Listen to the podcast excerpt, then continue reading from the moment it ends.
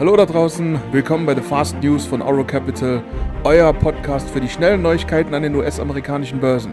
Ein kurzer Disclaimer, in diesem Podcast geht es um eine eigene Zusammenstellung von News und nicht um Handelsempfehlungen oder Anlageberatung. Ihr selbst seid für euer Tun verantwortlich. Auro Capital übernimmt keine Haftung für eure Entscheidungen, die aufgrund dieses Podcasts von euch selbst getroffen wurden. In dem Sinne kann ich nur sagen, passt auf euer Geld auf. Hallo nochmal, ich darf euch ganz recht herzlich zu unserem Wochenrückblick begrüßen. Es war eine phänomenale Woche, super spannend, was hier im Juli abgegangen ist. Nach der ersten düsteren Jahreshälfte schloss der Aktienmarkt am Freitag deutlich höher, wobei starke Gewinne im Technologiesektor dazu beitrugen, die Stimmung zu heben und den Fokus von der hohen Inflation zu nehmen. Auf Tagesbasis schloss der Nasdaq mit insgesamt 1,9%, der S&P kletterte um 1,4% hoch und der Dow schloss mit einem Plus von einem Prozent. Auf Wochensicht schloss der Dow mit einem einem Plus von 3%, während der S&P um 4,3% und der Nasdaq Composite um 4,7% stieg. Die Rendite der 10-jährigen US-Staatsanleihen beendete die Woche mit 2,66% und die zweijährige Rendite stieg auf 2,92%. In der aktuellen Earningszeit war die vergangene Woche die Earningswoche der großen Tech-Titel. Microsoft erholte sich am Dienstag im nachbörslichen Handel um 5%, nachdem das Unternehmen nach einem Fehlschlag im vierten Quartal eine überraschend positive Prognose abgegeben hatte. Microsoft kündigte für das Geschäftsjahr 2023 einen zweistelligen Wachstum bei Umsatz und Betriebsergebnissen an, wobei die Margen in etwa gleich bleiben sollen. Das entspricht den bisherigen Prognosen und ist angesichts der Sorgen vor einer drohenden Rezession ein ermutigendes Zeichen. Nach Microsoft kam Google und legte nach dem verfehlten zweiten Quartal um 4% zu, obwohl das Unternehmen vor weiteren Währungsproblemen aufgrund des starken Dollars und einer Verlangsamung der Ausgaben einiger Marken warnte.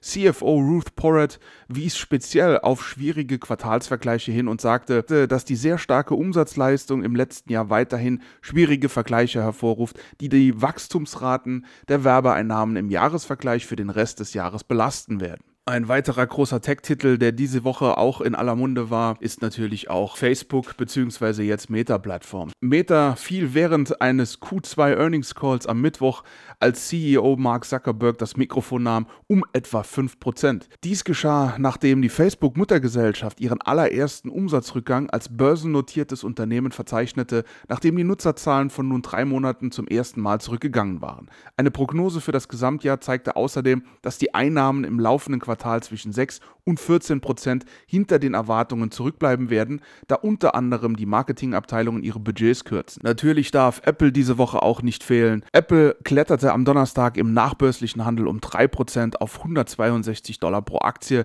nachdem die Ergebnisse für das dritte Quartal besser als erwartet ausgefallen sind und das Unternehmen sagte ebenfalls, dass sich die Verkäufe im laufenden Quartal trotz der wirtschaftlichen Unsicherheit in den USA noch beschleunigen dürfte. Der Umsatz mit dem iPhone, was fast die Hälfte aller Verkäufe ausmacht, belief sich auf satte 40,7 Milliarden US-Dollar.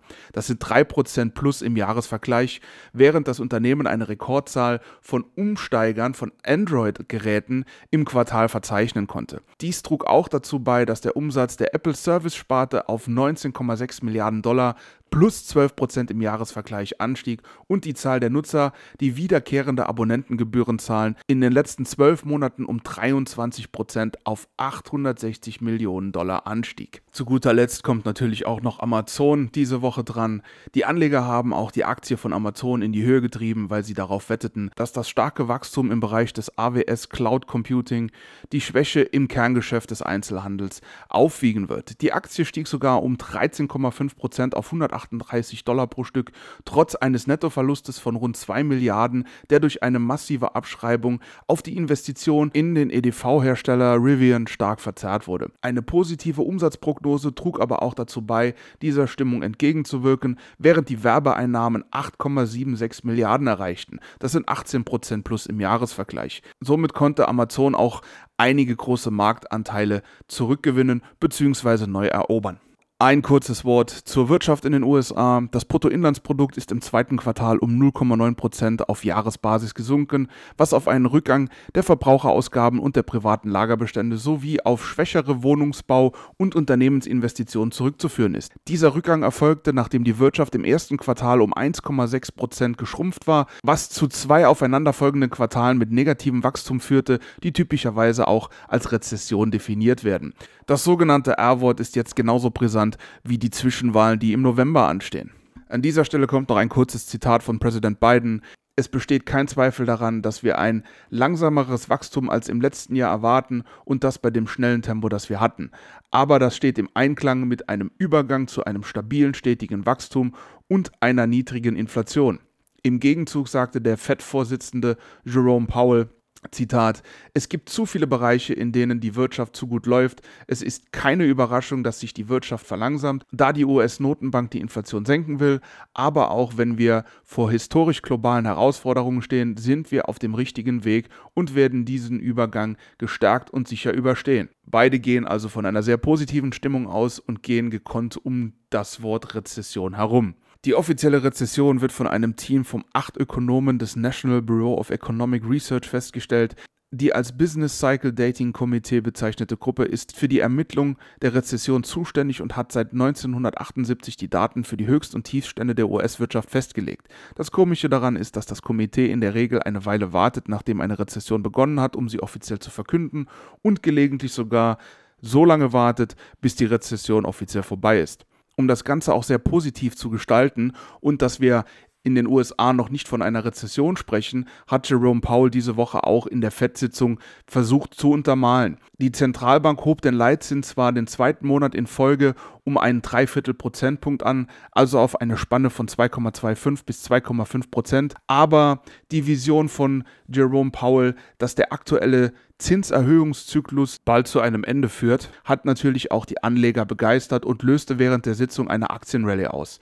Laut der Fed befinden sich die Zinssätze nun genau im Bereich des neutralen Wertes, das heißt also ein Zinssatz, der das Wirtschaftswachstum weder behindert noch fördert. Aber Jerome Powell hat angesichts der niedrigen Arbeitslosenquote und der soliden Beschäftigungszuwächse Zweifel daran, wie gesagt, von einer Rezession zu sprechen. Das Ganze steht natürlich ein bisschen im Widerspruch zu den Daten des National Bureau of Economic Research, aber die Politik versucht immer, die Wogen etwas zu kletten. Es bleibt natürlich spannend, wie sich das Ganze weiterhin entwickelt. Zum Schluss schauen wir uns wie immer die Marktbewegungen der Woche an. Die US-Indizes sind wie folgt gelaufen. Der Dow ist um 3% gestiegen gestiegen, der S&P 500 um 4,3%, der Nasdaq um 4,7%, der Russell um 4,9% und der CBOE Volatilitätsindex, also der WIX, ist um 7,4% gefallen. Das ist ein sehr positives Bild und passt auch perfekt in diese Stimmung hinein. Die Sektoren sehen wie folgt aus: Die Basiskonsumgüter sind um 2% gestiegen, die Versorger um 7,1%, die Finanzwerte um 2,3%, Telekommunikation ist um 2% gefallen, das Gesundheitswesen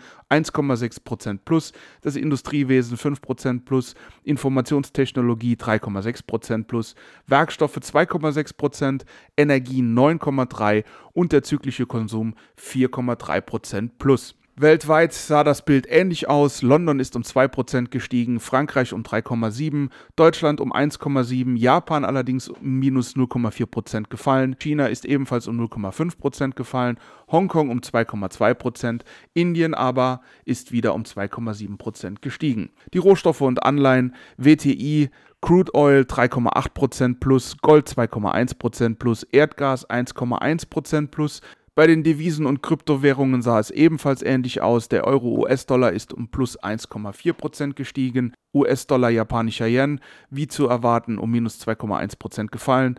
British Pound, US-Dollar 1,5% plus. Der Bitcoin 5,9% plus. Litecoin 8,4% plus. Und Ethereum ganze 10% plus. Ripple ist allerdings nur um 1,9% gestiegen. Die Top-Mover im SP 500 waren Enphase Energy 34% plus. Solar Edge Technologies 25% plus. Constellation Energy 22% plus. Vereinigte Vermietungen 18% plus und wieder Chipotle mit 16% plus. In der zweiten Woche eine richtig schöne Bewegung.